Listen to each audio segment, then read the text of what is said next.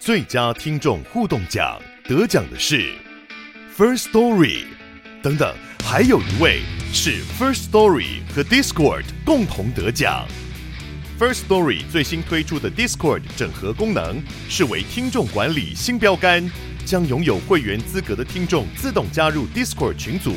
这不仅减少创作者的负担，也为听众带来丰富的互动体验，获得全台 Podcaster 一致肯定。体验这个惊人的功能，立刻点击叙述栏连接，让你与听众互动更上层楼。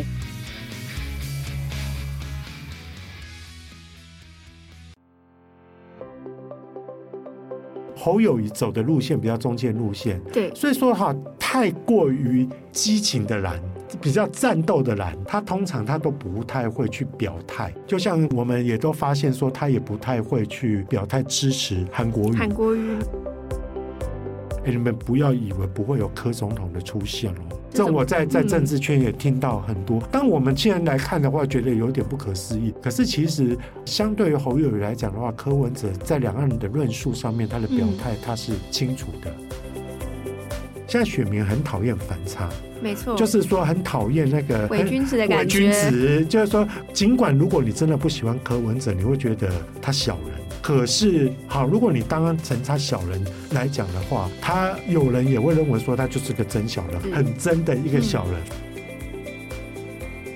欢迎收听远见 On Air，各位听众大家好，我是今天的代班主持人远见数位内容营运主编小慈。今天邀请来的来宾呢是远见杂志的总编辑李建新，建新哥好，小慈好，各位听众朋友大家好。好，今天要来跟大家聊什么呢？就是其实我们明年就要进行总统大选喽，但是最近的政治氛围其实不太平静哦。就从近期大家的就是不断在延烧的这个 Me Too 的性骚扰事件和民调来，请建兴哥来帮我们解解盘，来分析一下哦。因为其实我们台面上就是目前的三位总统的参选人已经出炉了嘛，民进党就是赖清德，那国民党就是派出侯友谊，那民众党这边就是柯文哲，也是动作频频。不过我们从近期的一些媒体的民调。包括美丽岛的电子报的民调显示哦，其实，在五月底的侯友谊啊，国民党预计要提名他之后，但是他的支持度呢，却就是滑落到十八点三哦。那我们今天录音的时间是六月七号，我们根据就是六月六号最新的民调显示，他是有回升到二十二点六的。不过呢，隐忧就是他还是在三个刚刚提到的台面上的参选人的排第三哦。那其实很奇怪，因为当时在我们说就是国民党他们在要提参选人的时候，前一阵子包括。我们上一集有跟大家谈到的，就是县市首长、五星首长的时候，其实侯市长之前的声量其实是蛮高的。那为什么就在提名过后，哎，怎么民调的表现却变成这样？其实我觉得台湾真的是一个非常特别的一个国度，就是台湾真的非常的泛政治化的一个地方。嗯、我们拥有全世界大概是政论节目最多的，不管是广播的、Podcast 的，不管是电视的，甚至哈我们、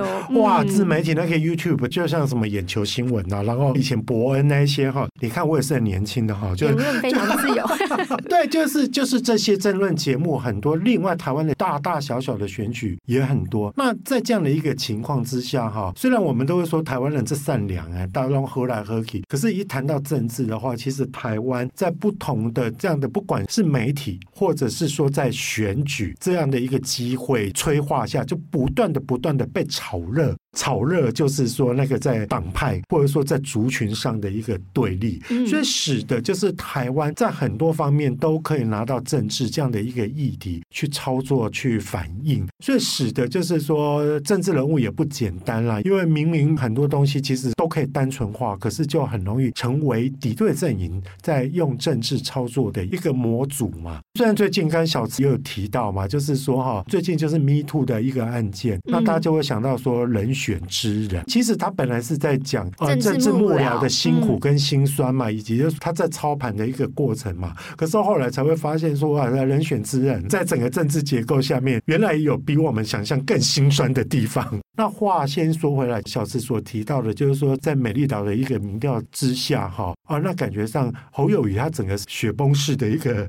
下滑，啊，到底是出什么代志嘞？应该是这么多哈，以前像侯友谊走的路线比较中间路线，对，所以说哈，太过于激情的蓝、比较战斗的蓝，他通常他都不太会去表态。就像我们也都发现说，他也不太会去表态支持韩国语。韩国语没错。到了韩国语最后一天都那种，他才站出来嘛。嗯、那很多很多的两岸的议题上面，他也都不会去做太多的表态。那这个这个是让中间选民很舒服的一个地方，嗯嗯、所以他的声望一直都很不错。这也就是为什么国民党这么多年没当总统了，他就会觉得说：“哎，我我拿他来试试看，嗯、看能不能挖到一些中间的选民嘛。”可是说实在，刚刚我为什么要讲这么一大堆台湾的一个政治氛围？其实有点比较需要你要被。表态，对，因为最近的一个需要被看见，被看见，你不太能够说啊，我模模糊糊，我我走中间的一个路线。第一就是说，选总统跟选市长有一点不太一样的地方，就是说市长他关心的就是一个一个你地方到底有没有把我的一些基础建设做好，或者说城市建设做好。你反而党派的议题或意识形态的议题可以不用谈，但是国家不一样哦，尤其在我们现在地缘政治在一个非常复杂的状态，你。万一没有出来表态，没有给人民一个方向的话，那会比较危险。好，那或许大家会觉得，就是说，可是过去你说像小英总统还有几，他们也不是说把这些话都说得很死啊。那甚至有时候像绿营的总统也刻意在必要的时候不要去激化对岸，拿到一些中间选民。为什么侯友谊这次就不行嘛？可是我真的必须要说，此一时也彼一时也，因为现在大概到了就是说你要整个要翻牌的时候了。如果没有的话，你大概在这方面你会比较难得到就选民的一个认同跟支持啦。那尤其像阿勇啊哈，其实就逼得蛮紧的啦哈。然后最近中美的对峙也好，或者说整个亚太地区的一个飞机又飞来飞去的，在这样的一个情况之下，侯友既然担任蓝营的候选人的话，说实在这方面他不表态也得要。表态了，否则的话，嗯、他其实另外一个，如果你要走中线路线，他要去选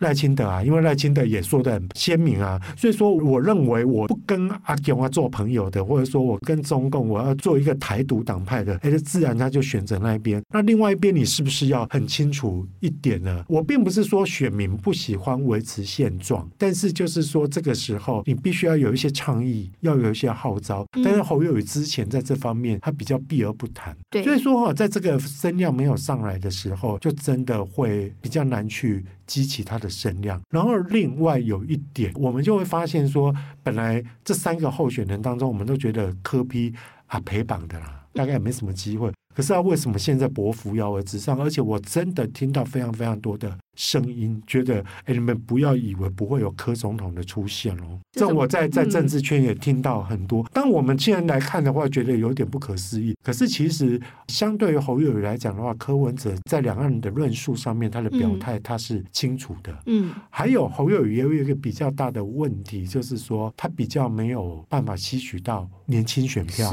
但柯文哲有。对好，再比较一个东西。如果说以蓝营来讲的话，侯友宜之前比较不蓝不绿的一个状况下，对于深蓝、深蓝或比较资深蓝，也不是那么的会觉得就是说蓝皮绿骨啦，就是大家也会有一个想法啦。所以说哈，在这样的一个情况之下，我觉得哎，反而以前会觉得走中间路线是一个王道，以现在的氛围。好像沙卡图反而这样危险，反而不是。嗯、那你要说侯友谊当了那么多年的县市长。有一些案子可以被论述，我不是说真的有罪啊，因为县市长要处理太多事情了，是我就连我当个总编辑，有一些东西还是也都可以被拿出来讲嘛。何况就是县市长的话更是如此嘛。那是因为最近绿营很忙，是他忙到没有时间去找这些议题。他、啊、否则的话，如果说绿营开始在攻的话，我觉得侯市长可能真的要加加油，就是说在这方面的一个议题处理上要比较不一样的。一个方式去走了，所以说我这些哈都不是在讲说哪一个候选人好或坏，嗯嗯、我单纯从一个选战，从一个打民意，因为我们做民调做这么久，久我略懂民意这个情况了，那所以说也给各位听众朋友分享一下。因为应该说侯市长他的人设一直都是他是比较老实，在做事情，好好 做代际。对，没错。那你在呃以县市来说，这样子绝对是加分的，因为像市长就说什么，他去市场的时候啊，就是阿妈都跟他说，你唔免来啦，那阿丢来拜票。嗯，在家里就是什么水沟都有弄好啊，就是都知道他有做事。可是高雄的市民不知道你水沟做了什么。对啊，是啊。我不知道你市场做了什么。那高雄市民要看到你的机会，就只能透过这些刚刚建兴哥提到的对，对大论述，然后大议题。那虽然同样都是地方首长，就是但是因为柯文哲他很特别，是他在当首长的时候，大家都有点是用高规格在检视他，所以就是其实他之前到现在就是有累积蛮多，就是应该是说被检视的机会啊。那因为侯市长他的人设比较不是这样，所以如果当跳到是中央的这个总统选举的时候，这个相对来说就是必须要有点加强努力的方向。对，刚刚建新哥有提到绿营最近非常忙，就好忙，非常忙，绿营好对，因为最近呢，其实就是在我们这个录音的当下的，应该是说一个礼拜以前嘛，就是爆发了。我们说了，刚刚提到人选之人，就有网友说哦，原来人选之人拍的都是真的，就是一个性骚案的部分。那没想到他不是单一个案，然后演变到今天呢，我们呃录音的当下居然爆出了十二案，然后光是在民进党的，包括厂商也好，或者是党工，甚至是立委也好，就已经有十二案了。然后其实这也让赖清德当下听到这些，应该说事件爆发没多久，他就已经有自己上火线来道歉啊。然后在昨天我们录音的前一天，蔡英文总统自己也有再道一次歉，然后有说要修法等等的哦。那为什么大家会认为说这个性骚案对于民进党来说是算重伤？是因为过去我们认知的民进党他们高举的性平的大旗嘛？那其实也在这方面做了蛮多法案的推动。那没有想到在呃看不见的角落却有这些事情的发生。然后原来的党部里面是真的有像雅静这样子的党工是有受害的。建新哥怎么看？就是这一波不断的爆料，其实他现在好像爆料的范围也不只是政坛了，就是应该是说有很多过去有这样不舒服经验的，不管是文坛也好，甚至连媒体圈都有。呃，其实国民党也有，已经有点是变成是真的是台湾的 Me Too 的运动了。那建新哥怎么看？就是应该是说风波之下，民进党要怎么去应应？是呃，其实这个议题我自己本身我一开始我觉得有一点讶异，就是说哈，如果他只是职场难免，这不代表我赞同哦，而是说。职场难免啦，就是说，大家有一些人对于尺度不是拿捏的那么好的时候，容易就会引起一些争议嘛。那可是哈，在这个一而再再而三的一个连环爆的时候，我自己大胆的假设，你觉得都是蓝营去揪出绿营的吗？I don't think so，我觉得这很多是绿营自己自爆嘛。是，那这是绿营才是最大的一个危机，就是在于说，原来你自己里面在窝里反，你在里面你有一些就是看不惯自己的一个地方嘛。所以说，等于算是是绿营的一个党派的一个斗争哈，在这方面，我觉得才是一个绿营一个最致命的一击。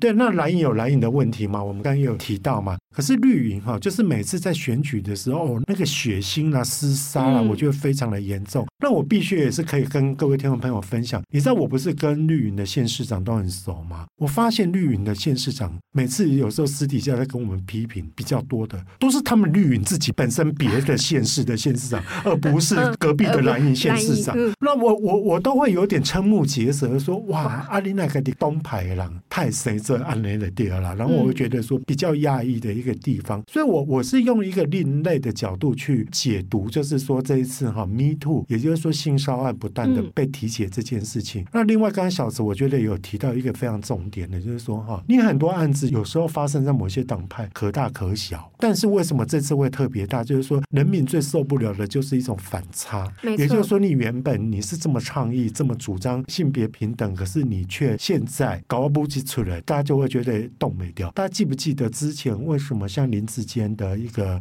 论文案会这么严重？就是因为林志坚他的形象太好了。好，你如果说在发生在某个平常就争议很多，大概刚刚啊，我我蛮不意外呢，不意外啊，喜安呢嘛，谁谁然后你知道吗？其实可见就是说哈，说实在，我不是要倡议这样，可是你不觉得大家对于伪君子的容忍地远低于真小人吗？是，这是真的。但我不是说哈，这所以大家以后都做。真小人不是不是不是，不是，我的意思就是说，你当伪君子更让人家觉得恨得牙痒痒的啦。这一点我有另外一个解读，苦，就是说我必须要说，其实民进党每次在做这种危机处理的时候，有一点，除了当时那个论文案的时候，的确是有点硬凹，啊硬拗，我拗拗到最后才会变成这样。但是我觉得民进党相对于我必须要公平而论。在碰到大事情的时候，民进党的主政者出来道歉，的确是道歉的比较快哦，而且很快都是他们都会在第一时间，嗯、不管他能不能止下血。可是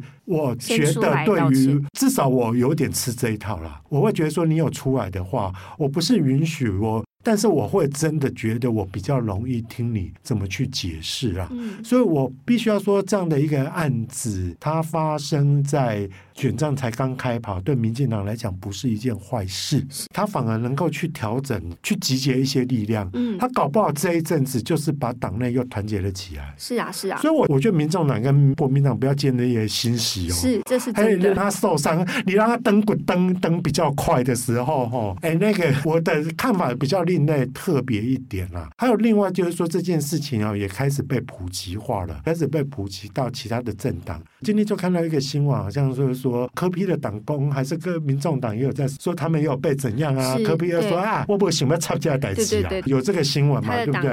啊，你看这种东西哦，就是说在无法被仔细查证，因为大家想看这个议题有点是街头巷议，有点是私密的，有点是那一种的，大家又觉得说有点窥密，他不会被炒。得起来有另外一个原因，是因为他真的是有点戏剧张力啦。每一个案子我都会想要知道说，哎呦，哎也喜安娜，还有跟以前传统，像之前小英也被打过宇昌案啊，宋楚也被搞过那个新票案啊，你不觉得这个东西更贴近于民生？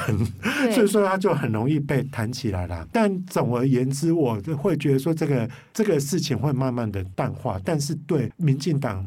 他能不能就此转股？我觉得真的要看你党内自己能不能团结起来了。嗯，还是说你认为说弄弄之后，然后到处又继续吵，就跟二零二二年选那个县市长一样，吵到最后还是还是在吵，所以很多县市就败阵下去了。这一局我就必须要看说，真的关乎到民进党的党运。我所谓的党运，不是说这个会打趴他，而是在于说它是一个分水岭。他到底是让他们团结起来呢，还是说哈，他继续当成无所事事？还是你们真的觉得说当了八年的总统啊，这熊故意，然后我马神啊，看你怎么想的啦哈。应该是说，对，像这样的性骚扰案件，为什么我们刚刚有提到说，他其实已经从政治 Me Too、政坛 Me Too 已经延伸到，就我每天在看 Facebook 都会看到，也是蛮难过的，都会有看到有人一直不断新增他自己过去的经历这样子，所以他其实已经算是扩散出去了，就是这个议题已经扩散出去，因为就是其实这个。性骚扰事件就是刚刚建兴哥提到，其实，在各行各业都可能会产生，然后尤其是不少女生可能在成长的过程中都有类似的比较不舒服的回忆，所以相对来说，他的问题就会变得是不只是民进党而已，对，他不是民进党自己绿营的问题而已。嗯、那相对来说，就是在呃选战才可能还有半年多，那其实他们还有很多时间去做盘整等等之类的。所以我们有看到目前就是赖清德的民调支持度其实还是维持在三十五点四，很稳哈，对。但是这个民调的时间可能还是在性骚扰案刚爆发前一两天而已，那还没有发酵。不过，像建新哥，你觉得他还是会有在调整的空间吗？会往上还是再往下吗？或者是说，他就是稳抓住这个绿营的基本盘？呃，我我必须要说，因为赖清德自己本身是一个风格也比较特别的人，嗯，他其实就非常的强调，就是说我是一个务实的台独，都会支持他的人，大部分就应该是是蛮铁的，会去支持他啦。所以。说，我觉得说，呃，他的整个整个民调哈不动如山哈，我觉得大概不会太过讶异。然后另外一个就是对于民进党的一个支持者，大家之前其实是有不少不喜欢小英的人，嗯，来投赖清德嘛，因为大家都知道说，上次在选总统的时候好像也有点激烈嘛。那这个这个部分的话，所以说赖清德的确是有一个铁票啦。但是问题就是说，我觉得政治人物应该都蛮怕被。提到铁票化，嗯、意思就是说阿瓦卡那努力就这样子，我没有办法再再苦练出更多。嗯、你说像那时候小英真的是一个奇迹哈啊！我不是小英的支持者，但是我必须要说他是一个奇迹。你看他之前，你看他选上。第一任总统之前，他也沉潜很久啊，他也包括就是说，他新北也选过，台北市也选过，也都选的不这么漂亮。可是他在第一次选总统的时候，他就出来了。第二届的时候，哇，那整个大家都以为说他政治生命应该是没了，没想到第二届也赢得那么多。但是有没有发现，小英有一个优点是在说，他对于某些中间选民是有一些吸引力的。是是，嗯。但我个人觉得，现在还是赖富嘛，哈，就是说，觉得他在这一块的一个吸引力，跟还有年轻选民的这个东西，嗯、你不觉得稍微距离比较？遥远吗？是。那尤其这次跟你的竞争对手里面有一个比较有年轻人缘的柯文哲，他也出现了。所以说哈，在这方面的话，我觉得赖副还要再培育出更多的的票。我个人的观察是这样了。对。嗯，那其实呃，还有这个选战，还有一个我们说不确定的因素在啦，就是刚有提到柯文哲嘛。那因为其实刚刚有提到说侯友谊当时就是被征召的时候，其实国民党内还有一个小风波，就是郭台铭也有想要参选。那其实从他最近的一个动作来看呢，包括就是可能去柯文哲金门，在那边说就是手牵手啊，然后被拍照等等之类的。然后包括就是大家呃媒体却有去稍微了解他们幕僚的运作，发现说其实他们准备选举的工作其实没有停下来，就是也代表说其实郭台铭好像没有想要放弃哦。那建新哥觉得他这样子还有一个败部复活的空间吗？其实我对郭台铭自己本身比觉得比较不是。那么熟了哈，那那但是问题就是说我我曾经听过一个说法，就是说当时哈不是要宣布，应该是五月十七号不是宣布国民党的候选人的时候，那时候他不是市场上传说啊郭台铭被骗了啊，郭台铭很讶异啊，一选公布了这喜欢瓮中之鳖啦，那怎么会忽然没有了？可是那时候我就听到那个美丽电子报的董事长，就是那个吴子嘉在讲说，他就在争论节目讲，我觉得他讲来非常有道理啦，他就说哈，拜托一个身价上兆，然后而且可以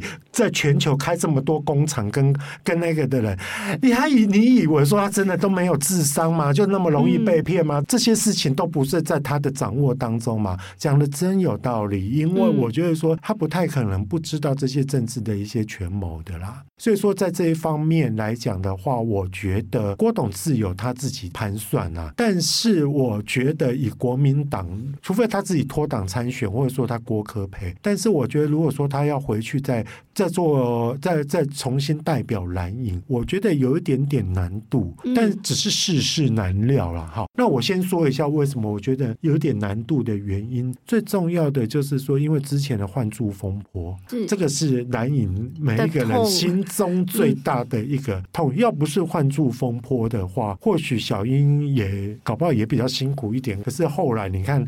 所以说这个东西啊，不会再重蹈覆辙。我觉得这是一件很微妙的一个事情。他别忘了，现在国民党党主席就是当初换住风波最大的。好了，你要说他是加害者也好，或者说他后来也被反噬的一个受害者也好，我觉得他应该在操作这个议题上面就不会那么的嗯随便啦。而且对于郭台铭来讲的话，他再回去代表国民党的，我觉得对他来讲，嗯，在内我我不太。可能低的低的下头这样子，就是说呢，我呼之即来，唤之即去那种感觉嘛。倒是说啊，说到柯文哲，就是大家都现在郭柯和越来越有可能的一个状况之下，才促使了就是柯文哲的一个声量不断的在往上嘛。嗯、还有另外就是说，我再回到郭台铭，别忘了选举真的需要花钱的。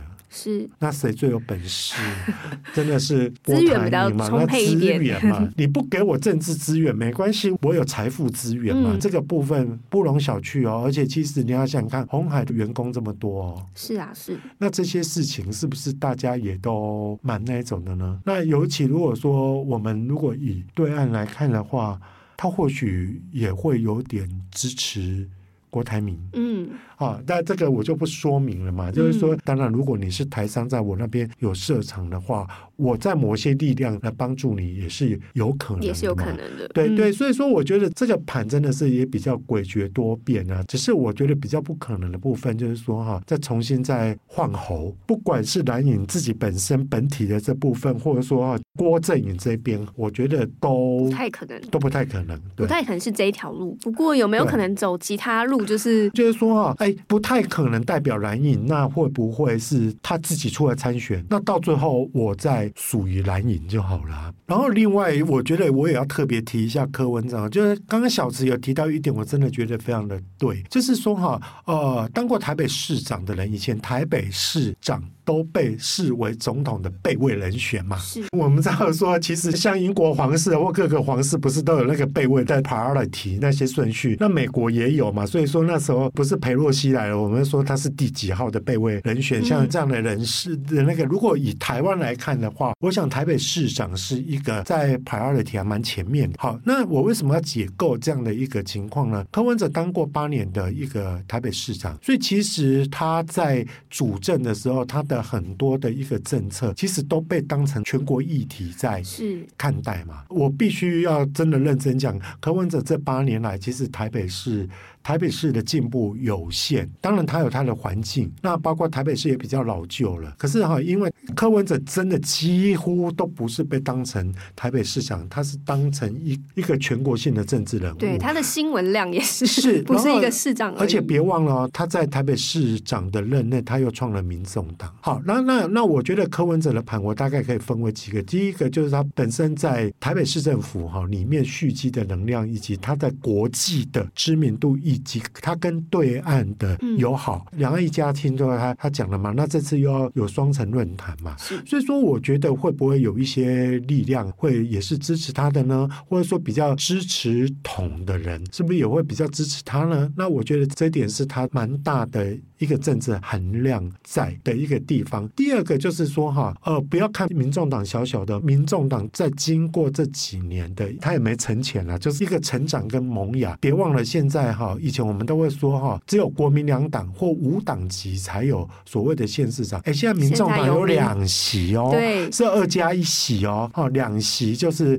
高虹安是一席，然后我们知道后来那个脱党参选的金门县长陈福海又加入了民众党，还有另外有一个人也很支持他的，就是苗栗县长。钟东锦，好，那因为他觉得柯文哲当时拉开他的时候，对他有，支持他了，对，好，那我觉得这几个面向再加上柯文哲，就真的他就有一些年轻粉，嗯，好，这个是其他的两位候选人，我觉得比较没有的。最重要的就是我们刚才讲到一个很特别的一个地方，现在选民很讨厌反差。没错，就是说很讨厌那个伪君子的感觉。伪君子就是说，尽管如果你真的不喜欢柯文哲，你会觉得他小人，然后他怎么样？好，如果你当成他小人来讲的话，他有人也会认为说他就是个真小人，很真的一个小人。嗯、所以说，其实他在面对一些争议案件的时候，我觉得他的负分扣的不会比其他两党来的大。嗯，我觉得这是一个政治非常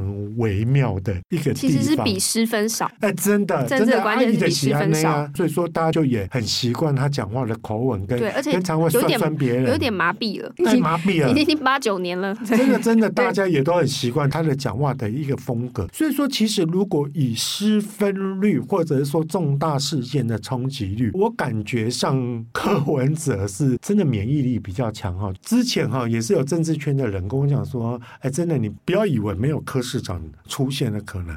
我我我当时也觉得很压抑，但是。后来，在种种迹象。再加上一些民调的显示，发现对不一定哦。而且其实哈，你看哦，这几年的政治人物哈，有一些我们在在讲说比较 crazy、比较有个人风格的政治人物，有狂人啊。哦，我刚刚一直想不出这两个字。有一些狂人政治哈，我们以前都觉得不可能，可是现在你看，有了川普，有了杜特地之后，那你会觉得就是说，台湾会不会有一个柯文哲？但当然，我这样讲对柯市长有点拍死了。我并不是说哈，你就像。像他们这样不按牌理出牌这么那一种，可是你的风格却是跟其他两党的一个候选人比较强烈一点，比较大家想象的到的保守哈，我觉得比较特别的。更何况别忘了还有郭董，万一如果郭董真的觉得就是说，哎，柯文哲走的路线跟侯友宜走的路线，让郭董比较觉得，哎，柯文哲你反而跟我想要走的路线还比较近的时候，他们有没有可能合作？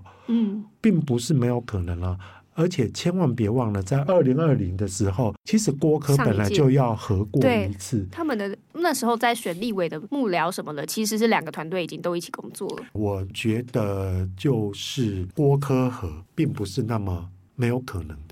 嗯嗯，对啊，这这搞不好也是一条无解路嘛。嗯、对，对，就是后续也许有机会再持续的观察一下哦。那呃，如果大家想要了解更多细节，可以欢迎参考我们的远见 on air 的资讯栏连接，也请大家每周锁定远见 on air 帮我们刷五星评价哦，让更多人知道我们在这里陪你轻松聊财经、产业、国际大小事。那我们下次见喽，拜拜，拜拜。